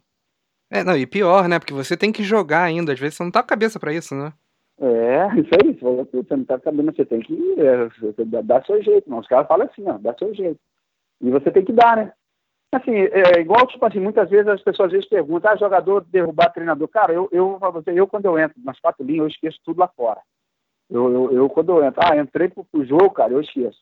Eu sou sincero para você, eu nunca entrei dentro de campo pensando que tivesse uma festa depois do jogo, ou que tivesse acontecido alguma coisa muito ruim antes do jogo. Eu, quando eu entrava lá, eu esquecia tudo. Entrei no campo, eu, eu esqueço tudo. Eu, eu, eu focava no jogo. Isso sempre aconteceu comigo. Uhum. Ô eu te perguntei né, como você construiu essa sua relação com Nova Friburgo, porque um episódio que acaba chamando muita atenção, e eu sei que vocês sempre retomam nesse caso também, é quando o Friburguense é rebaixado em 2010 e vocês conseguem voltar logo no ano seguinte, né, em 2011, e foi um ano muito traumático, né, para a cidade, porque teve aquele desastre, o deslizamento, tudo. Então acabou que vocês, o time do Friburguense, né, vocês acabaram sendo um alento naquele ano de, de muita dificuldade para todo mundo, porque muita gente perdeu conhecido, e, e, foi algo que aconteceu ali bem no, no, no ponto turístico né, da cidade, ali no, no centro de Friburgo, né? É, como foi esse, essa temporada depois disso tudo que aconteceu? Primeiro com o rebaixamento e depois com, com essa tragédia na, na própria cidade de Friburgo? Rapaz, então, é, eu no começo acho que eu cheguei a falar essa frase para você, que às vezes coisa, tudo acontece de ruim, porque alguma coisa boa vem na frente. A gente caiu em 2010 pelo regulamento. E se fosse pelo, pelo o que é, sempre tinha sido, né, o Campeonato Carioca, a gente não teria caído. Aí nós caímos, aí ficou aquela que vai ser, cara, agora sem, sem dinheiro, porque na segunda divisão não tem, não tem ajuda, né? Aí Friburguense foi, Esqueira foi, a, a Stan foi, prometeu continuar, não sei o que, que não vamos montar um time bom para a gente voltar já então em 2011. Aí começamos a treinar. Começamos a treinar em novembro de novo. É, porque a segunda, a segunda divisão já acompanhava a primeira, era no começo do ano. Porque antigamente, que eu estava te falando de 2000, até 2006, eu acho, se eu não me engano, a segunda, a primeira divisão era no começo, no primeiro semestre, e a segunda era, era no segundo semestre. Então, por isso que eu te falei que a maioria dos jogadores que jogavam a primeira jogavam a segunda. Aí depois mudou. Mudou. A, a segunda, mais ou menos, praticamente acompanhava a, a primeira, né? Aí o que, que aconteceu? Voltamos a treinar em novembro. Aí chegou em janeiro, no, no dia da tragédia, a gente ia fazer um amistoso contra o americano, cara, lá em Campos. Só que para mim, cara, onde eu moro, eu, eu já morava onde eu moro hoje. Para mim era só água, cara, só chuva. A gente aqui, o porteiro até falou comigo, ó, a água tá chegando perto do teu carro, cara. Aí eu vi o pessoal saindo, tirando o carro, assim, eu falei, vou esperar mais um pouquinho. O meu prédio era o último. Então eu falei, se chegar por aqui a água, eu tiro o carro. Aí nem foi preciso. Isso era duas, três horas da manhã. Só que seis horas da manhã eu tinha que estar no clube para viajar para a gente fazer um amistoso. Aí quando eu descia, não tinha luz, não tinha nada. Aí, quando eu desci, o porteiro falou assim, tá pensando que você vai aonde, cara? Eu falei, rapaz, tem jogo. Aí, falei, que jogo, rapaz? Acabou com a cidade, meu irmão. Você não tem noção do que aconteceu aí, não. Pô, falaram que é muita gente que morta, não sei. Eu falei, que isso, cara? Ele falou, rapaz, você não consegue chegar no friburguense. Eu falei, como? Ele falou, é muita lama. Aí eu falei, mas só que eu não via nada de onde eu estava. Na minha casa não dava, estava normal, só quando tivesse tido uma enchente, né? E a água tivesse ido embora. Aí eu peguei, cara, e agora, cara? Ah, eu vou tentar ir lá no clube, pelo menos no clube eu tenho que ir, né? Pô, andei quando chegando perto do Friburguense, cara, era muita lama, aí já né, o pessoal já começou a falar e tinha muita gente morta tal, mas a gente não tinha noção ainda do, do que foi. Aí foi passando os dias, a gente voltou a treinar, só que a gente voltou a treinar, a gente treinava só atrás do gol, porque dentro do campo é onde ficavam os helicópteros, cara. Os helicópteros traziam corpo, ou saía para buscar, levar ajuda. E, e no Friburguense, também no ginásio, recebeu muito, muita doação, a gente ajudava, a gente acabava o nosso treino, a gente ia lá ajudar a separar as coisas, então mexeu muito com a gente. E a gente botou aquilo ali como uma motivação para a gente. E no vídeo que, que, que fizeram um vídeo para a gente de, de motivação na final, e parecia assim muita, muito, muita coisa da tragédia. Apareciam umas criancinhas, se eu não me engano, no vídeo tinha três crianças com a camisa do Friburguense mortas, cara, da tragédia. Pô, aquilo mexeu com a gente de tal maneira que, pô, a gente falou, não, a gente, a gente vai ter que dar alegria para torcida. E todos os jogos nossos, dava torcedor, cara. Tava dando torcedor, tipo assim, é que você falou, e a gente conseguiu trazer um pouco de alegria para o povo que tinha sofrido muito. E, no final, quando a gente conseguiu acesso, a gente até fala isso, o mesmo carro de bombeiro que carregava as pessoas mortas foi que carregou a gente na cidade para poder comemorar. Então, com certeza, isso é, eu vou falar para você, nunca mais se fala da história de, de Friburguense, de qualquer jogador que participou daquele elenco de 2011 sem falar da tragédia. Pô, isso é muito, isso é muito forte, né, Ziquinha, esse relato que você falou, porque, caramba, a potência da, da tua fala, ela, ela é muito tocante, porque vocês conseguiram num momento tão trágico, tão, tão, tão complicado né, para a história recente de Friburgo, através do futebol dá algum alento, né? E, para tu ver como que o futebol ele tá muito para além do campo de jogo, né? Como que assim, claro que o campo de jogo, a vitória, a disputa ali dentro, ele, ele é importante, ele é saudável, a gente, pô, também gosta disso, mas como que o futebol ele consegue tocar as pessoas, né, pelo, pelo, pelo poder de socialização, né? De humanizar as coisas que ele tem. E você falando isso deixa isso muito nítido e, explica muito da tua opção de, de gostar e de permanecer né, né, no Friburguense. Esse vínculo que você que você firmou, ele, ele é tão forte porque você realmente entendeu isso, né? Pô, eu tô, eu tô gostei muito da resposta, tô bem, tô bem emocionado, na verdade, porque é um negócio muito forte. Não é, não é toda hora que a gente ouve um relato desse. Não, sim, é, teve um, até uma coisa, cara, de um, um senhor que me pediu uma camisa no final do campeonato, ele pediu a camisa e falou assim: Você sabia que meu filho era seu fã? No final do, no final do último jogo, você sabia que meu era seu fã? Eu falei: Pô, é mesmo, cara. Aí ele falou assim: Pô, eu queria uma camisa sua para eu guardar de recordação. Eu, eu perdi meu filho na tragédia. Hum, Aí eu nossa, falei, cara, cara. Eu, eu, falei para ele, eu, vou, eu falei para ele, eu vou te dar a camisa, mas não vou te dar essa, porque a, a da final foi uma camisa comemorativa, foi uma camisa especial. Uhum é, que foi as cores de Nova Friburgo, porque o friburguense não leva as cores de Nova, não levava as cores de Nova Friburgo, né? As cores de Nova uhum. Friburgo é preto, azul e branco. Aí fizeram uma camisa especial para esse jogo, preta, em homenagem né, é, à cidade que estava se reerguendo. Aí eu falei, eu vou te dar a camisa. Você me procura, você me procura segunda-feira aqui no clube que eu vou te dar uma camisa. Aí fui pedir para todo mundo assinar uma camisa e fui, ele foi lá, buscou, ele até brincou e falou assim, rapaz, isso aqui vai ser, eu vou dormir com abraçadinho com ela pro resto da vida, não sei o que e tal. Nunca mais vi também, tá? Nunca mais vi esse senhor também não, mas você vê, ele tava, eu lembro que ele tava com guarda-chuvinha, cara, embaixo do braço, quando ele veio falar comigo, que quando a gente é, subiu, que a gente não conseguiu ser campeão, porque empatamos com o Serra Macaense, se a gente ganha, a gente era campeão. Foi um bom sucesso, né? Foi um bom sucesso, campeão que ganhou do Kissamã, se eu não me engano. Pô, muito legal, Ziquinho, Aí... escutar essa, histórias, cara. Eu tô, tô, eu tô assim, eu tô, eu tô delirando mesmo, eu tô achando isso maravilhoso, porque é, é um negócio muito sensível, né? Muito é, não, e que vai ficar, não tem como, fica na, na, na história, né, cara? É, é, e assim, e Tribu, cara, me acolheu de tal maneira que hoje eu vou te falar, você fala, estou sendo santarritense? Não, eu sou friburguense. Ah, legal. E eu, a próxima pergunta que eu quero te fazer tem muito a ver com isso, cara, que, na verdade, eu quero te fazer duas perguntas, né? A próxima é o seguinte, é, qual que foi a tua sensação de ter sido escolhido para carregar a tocha olímpica né, quanto representante? Porque é isso, você não é uma pessoa que nasceu na cidade, mas você acolheu a cidade, né? E a cidade te acolheu. Então vocês têm uma relação aí muito muito íntima, né? Friburgo e os Ziquinho, Ziquinho e Friburgo.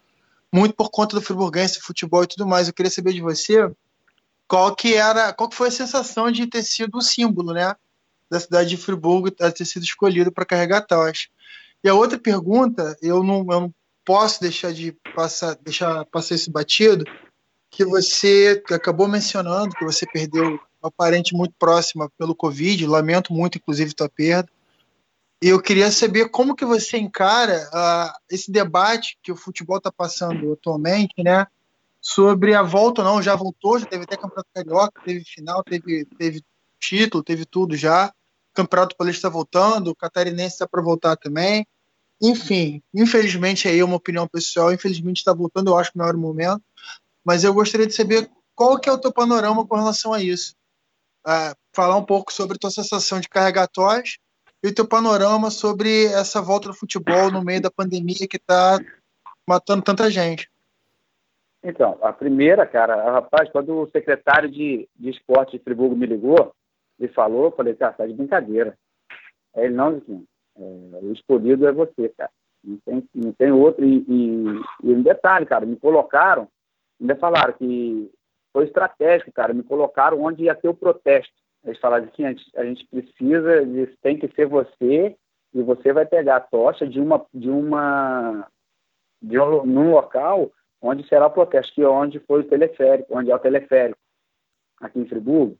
E, e teve, estava todo mundo falando durante a semana, na, semana que, né, que, ia, que, ia ter a, que a tocha chegaria em Friburgo, que, que teria um protesto muito forte nesse local. Aí eles queriam botar pessoas de referência. Aí eu falei, rapaz, que doideira, cara. O que, que vai ser? Eu, eu fiquei apreensivo, não, não vou mentir para você, mas também muito orgulhoso, muito feliz.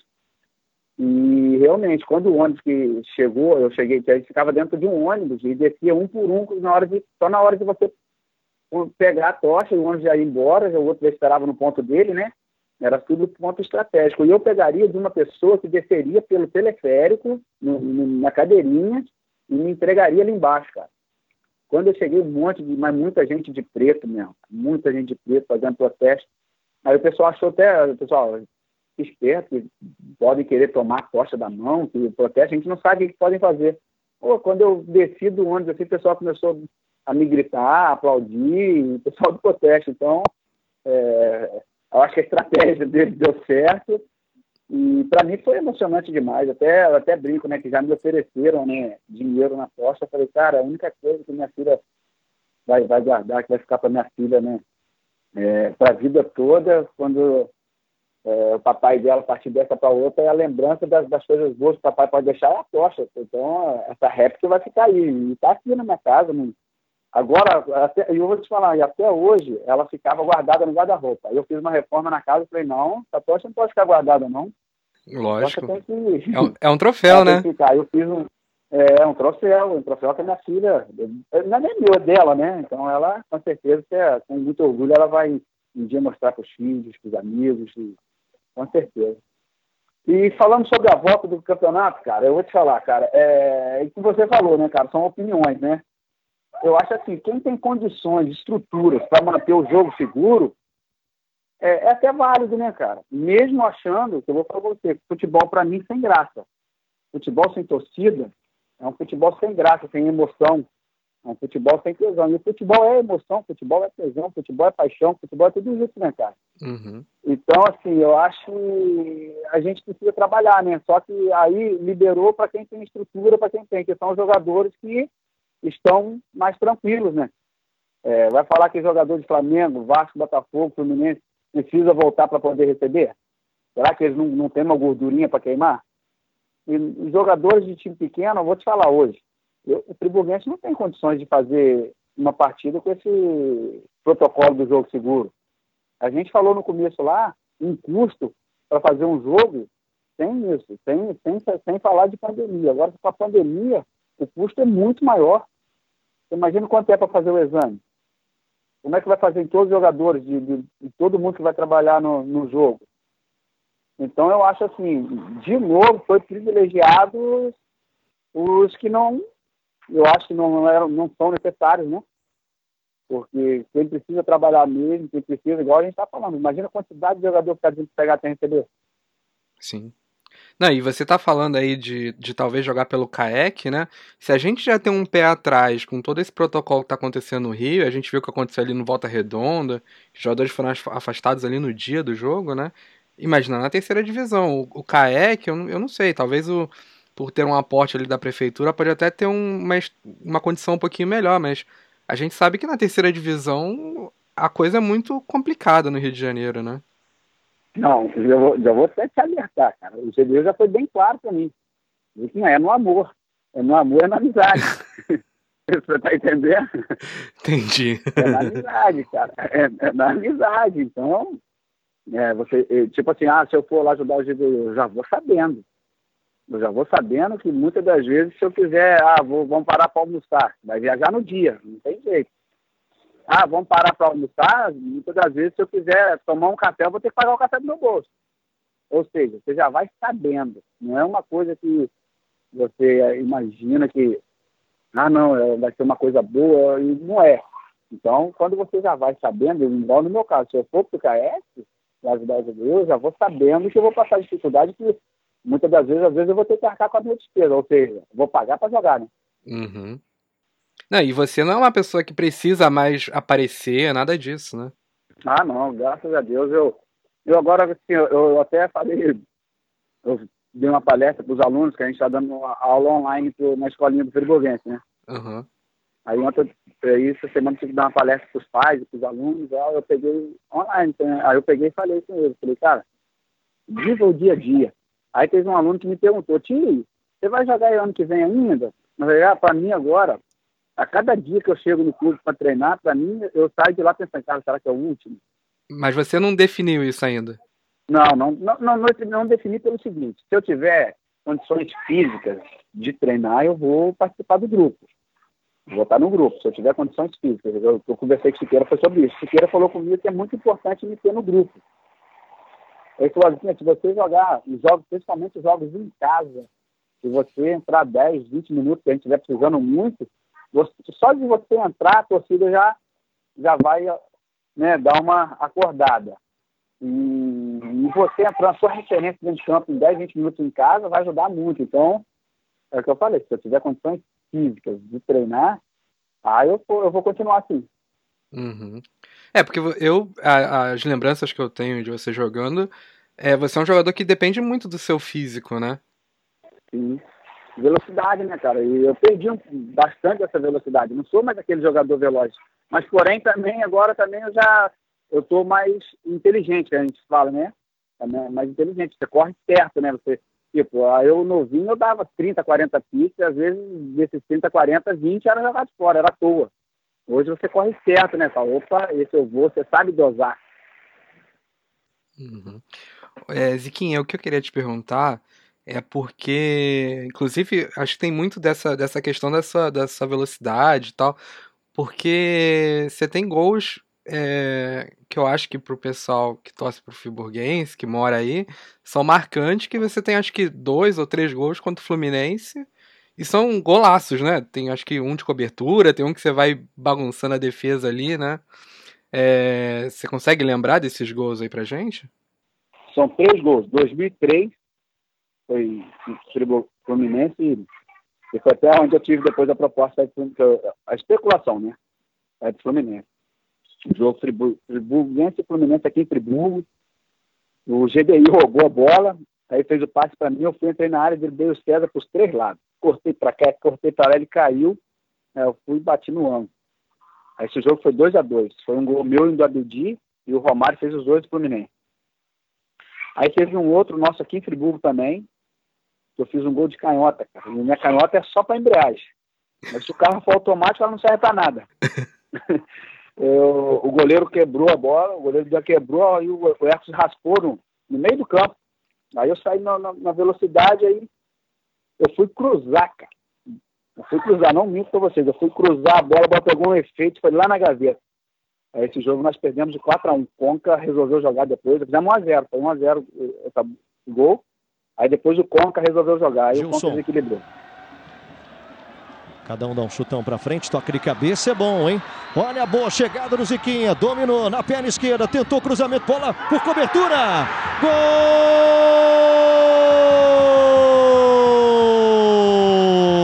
É do Friburguense. Ziquinha com a número 11 aos nove minutos desse primeiro tempo. Não sei se tentou cruzar ou bater pro gol, sei que pegou muito bem na bola, encobriu o Ricardo Berni, sai na frente o Friburguense. Um para o Friburguense, zero para o Fluminense, nove minutos de jogo. Marcelo Rodrigues. Eu acho que ele quis fazer isso mesmo, porque não tinha ninguém na área para ele fazer o cruzamento. Ele tentou botar essa bola para dentro e o Ricardo Berna estava muito mal posicionado. E o outro foi no Engenhão, 2 a 2 também, né, que o goleiro também foi um passe de goleiro também, com a Dilson quebrou. Eu fui ganhei na velocidade do Everton, do Everton Silva, do Wellington Silva, do Everton Silva e, e dei a cavadinha por cima do Cavalieri. Botou essa bola em profundidade pro Ziquinha. Ziquinha, ele e o Wellington. Olha o Ziquinha por cobertura!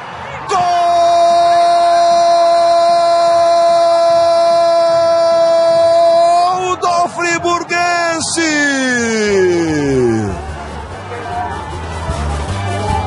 Do goleiro Adilson pro Ziquinha.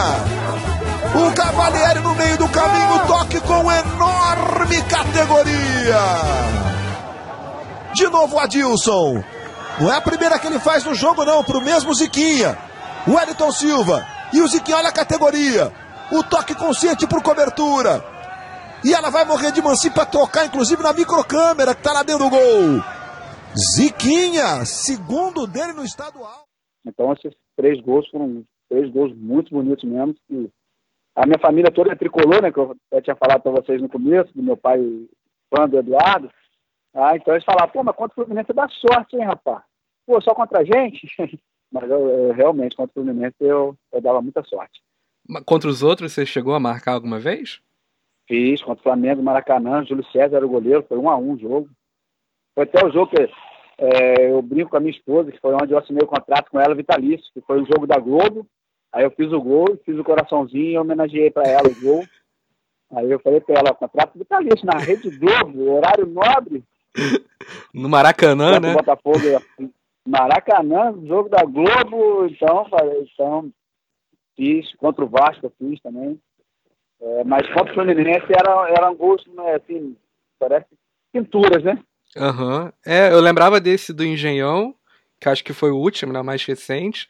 E esse em foi. Friburgo, o primeiro que você falou, né? Esse outro que você falou que, que tentou cruzar, eu não tô lembrando agora. Foi em Friburgo, 2006, 2005, alguma coisa, alguma coisa assim, que foi um jogo à noite. Aí o Fluminense era Conca, Agnaldo, Magno Alves, Rony, time, time massa do Fluminense também. Esse jogo acho que foi 4x1, esse, esse outro foi, acho que foi 4x1 Fluminense. Conca acho que fez três gols. Eu tem uma, tem uma questão que é muito curiosa, mas é, é uma questão muito mais particular, porque eu tô falando com você, eu tô falando do Japão, né? Eu moro no Japão hoje. E a primeira... Ohayou gozaimasu. é, aqui já, já são 10 e 20 da noite, né? Mas, mas tá valendo, tá bom. Assumir, né? É, assumir na sai.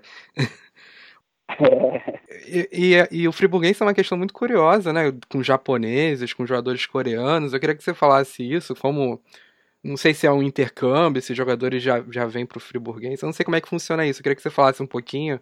E como é essa relação, né? Porque imagino que eles vêm sem saber nada de português, né? Então, como vocês, ainda mais vocês já estão há mais tempo, recebem esses jogadores. E também da de um tempo que vocês ficaram jogando aqui no Japão também. Eu queria saber desse, desse período que vocês passaram aqui. Assim, primeiro, é, esse intercâmbio tinha muito com coreano. É, o pessoal trazia uns garotos coreanos para cá e, e os garotos vinham novinhos para poder aprender mesmo. Já japonês, quem veio Toshia. E é muito curioso, é, acho que vocês nem sabem dessa história, né? O Toshia, ele me tem como um pai.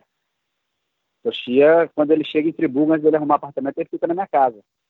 E o Toshia já é já é profissional, já chegou aqui no profissional, chegou sem falar nada de português, nada. Aí chegou no vestiário, sentou do lado entre eu e Sérgio Gomes, ó, e azar dele, cara. Aí começamos a brincadeira, zoar, tal, aí ele foi para concentração, aí que eu te falo, ó, e olha que o Friburguense é uma casa boa, arrumada, ele ficou dois dias na casa, aí ele chegou para mim um dia, aí pediu pro intérprete dele, que é o cara que trouxe ele, que tinha jogado aí no Japão, que era de Friburgo, mas jogou no Japão, foi quem trouxe ele, Tsune.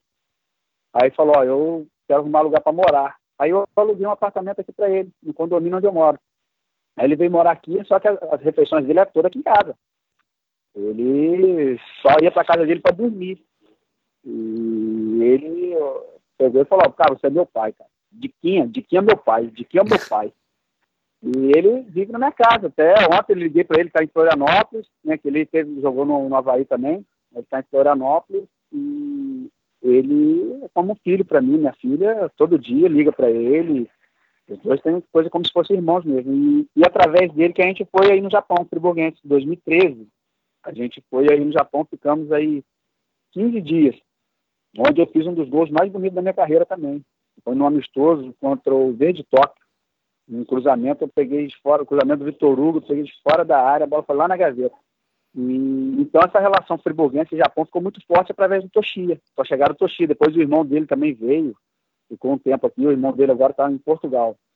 Então, através do Toshia, essa relação friburguense, até o pai do Toshia tentou conseguir um, ficou de ver um patrocínio para ajudar o friburguense, que o pai dele é um cara influenciador aí, é um cara que tem uma empresa aí no, no Japão, ficou de, de ver uma ajuda para o friburguense na época e tal, mas foi eles que levaram a gente aí. Estamos aí, foi meio que um prêmio para a gente, né, que eles deram meio que um prêmio para a gente, que a gente tinha, estava machucado de uma disputa de Série D, que a gente, que a gente passa pelo craque de Goiás, a gente tinha subido para a Série C do brasileiro.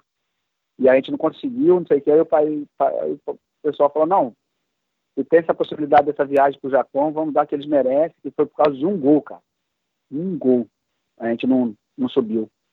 Agora, então, essa relação nossa, minha, então, pô, com, com o Japão, então, é. Agora meu compadre está aí no Sagamihara, jogando no Sagamihara, Romo. Romo que jogou com a gente em 2011, atacante. Tá até aí no Japão, então, então, cara, o Toshita, pô, praticamente todo dia a gente se fala, ele fala comigo, não, você tem que ir ao Japão agora passear comigo, ir minha casa, passear, você, Jânia, Ana Júlia, ele fala que nós somos a família dele aqui no Brasil. E realmente, Natal, Réveillon, que ele não dá para ir para o Japão, ele é tudo com a gente, cara, tá sempre com a gente. Eu, essa era uma pergunta que eu até tinha separado, eu já estava conversando com o Felipe, falei, pô, será que a gente pergunta se já teve algum problema entre, entre, entre os quatro, né, alguma questão de vaidade, porque a, acaba que isso é comum no futebol, você falou de quando teve essa experiência lá no Goiás, ali de todo mundo brigando, mas que nem, nem cabe essa pergunta, né, não faz sentido, né? Cara, aqui é tudo um padrinho do outro. Cada um é meu padrinho de casamento e meu treinador agora. É, tem isso, né? Assim, a gente sempre morou juntos, cara. A gente, assim, mais eu e Cadão e mais eu, Cadão e Sérgio, né? Uhum. É, com Bidu, eu morei em três lugares com Bidu. Morei com Bidu quando a gente jogou no União São João de Arara, uma Série B de brasileiro, e Bidu moramos juntos. Morei com Bidu quando nós jogamos no River de Goiás, essa River de Goiás foi Bidu. E quando a gente jogou no Goitacás aí, morou eu e Bidu. Agora eu e Cadão e Sérgio moramos juntos no Boa Vista, moramos juntos no Tigres, moramos juntos no praticamente juntos no Goitacás, né, que era no hotel. Aqui a gente sempre está tá juntos. É, então, cara, a gente, é, eu falo assim, ó, eu convivo, hoje assim, eu tenho mais coisa com eles que com meus irmãos. Mas eu digo mais cada um e Sérgio, né? Porque o Bidu, como é da cidade, Bidu, é, a gente tem menos, tinha menos contato. Tinha um contato lá no treino, acabava o treino, ele ia pra casa dele, e uma vez ou outra assim que a gente marcava de tomar um negócio, vamos tomar um, um suco de cevada? Vamos. Aí eu gosto. ah, ô, você tem que ver os quatro juntos, meu irmão. Pô, Deus me livre. Cada um parou agora, cada um parou. Não, rapaz, vou te falar, a amizade é tão grande, o respeito é tão grande que às vezes a gente perdia jogo aqui no Friburguense esse ano, cada um e sete, treinador e auxiliar. Acabava o jogo, saía do vestiário, puto, chateado, isso aqui, ó, pô, vamos onde tomar uma? Tomar uma, cara. Pra você ver, eu como atleta ainda.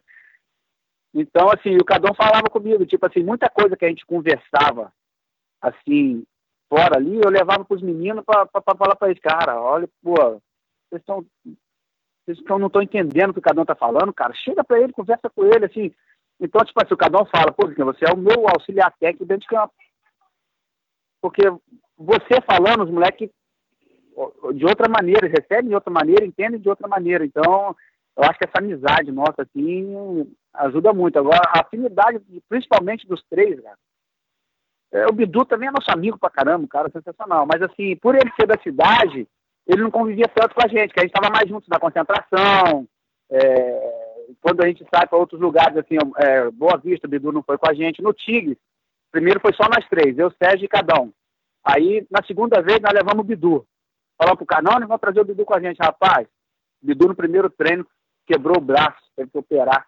Um, primeiro, um treino, fez um treino só no time. Então, assim, mas nós três tem muita história junto. Deus, só Jesus. E a gente e os três devem trabalhar nesse projeto do Léo Moura que eu te falei. Nós três vamos trabalhar. Eu, Cadão e Sérgio. Você está fazendo faculdade de quê? De educação física? Educação física. Hum, e a sua ideia é fazer o quê? Termina no é, meio do ano que vem. É, eu imagino que é trabalhar com futebol ainda, mas. Sim, mas eu, eu hoje, na minha cabeça, eu pretendo trabalhar só com base. Hum. Futebol mais a base. É, é, assim, profissional, só se eu for, sei lá, um auxiliar, alguma coisa. Eu acho que eu não tenho é, ainda perfil para profissional. Eu, eu sou um cara muito brincalhão, eu sou muito extrovertido.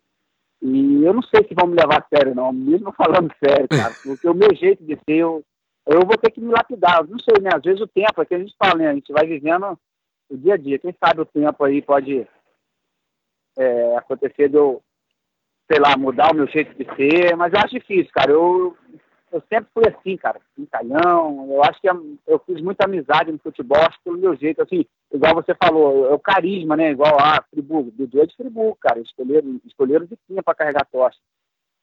Uhum. Então, tipo assim, é o carisma, né, cara? Então, isso é meu, acho que difícil eu mudar. Então, por isso que eu pretendo muito, eu gosto muito de trabalhar com criança, cara. Eu gosto muito mesmo. Então, não sei, profissional eu não sei, mas com certeza eu quero estar no futebol. E se Deus quiser, no vem. Ô Ziquinha, é, eu já tô, tenho todas as perguntas aqui que eu tinha que fazer, eu já, eu já fiz todas, o falou que fez também. É, então só queria te agradecer pela disponibilidade de atender a gente aí nessa manhã. É, se você quiser deixar algum recado aí pro, pro pessoal de Friburgo, pro pessoal que tá te ouvindo, fica à vontade. Ah, agradecer vocês mesmos, dar a oportunidade de a gente falar, porque é, muitas das vezes, né, cara, a pessoa, se você conhece a pessoa, mas você não sabe a história, você não sabe, né? Então, eu, eu, eu costumo dizer que eu gosto muito de conversar com pessoas mais velhas, por isso, você aprende muito, você conhece, você tem lição de vida, né? Uhum. É, eu agradeço vocês, é, vocês têm meu contato aí agora, sempre que vocês precisarem de qualquer coisa aí, vocês podem, podem entrar em contato comigo, estou aí para o que deve é, e para Friburgo só agradecer mesmo a cidade de Friburgo por ter me abraçado assim, com tanto carinho que eu não tenho a mínima vontade de sair daqui mais não. Bola no fundo, dribou mané, bola na rede, gol do Pelé, bola no fundo, dribou mané, bola na rede, gol do Pelé, bola no fundo, dribou mané, bola na rede, gol do Pelé, bola no fundo, dribou mané, bola na rede, gol do Pelé.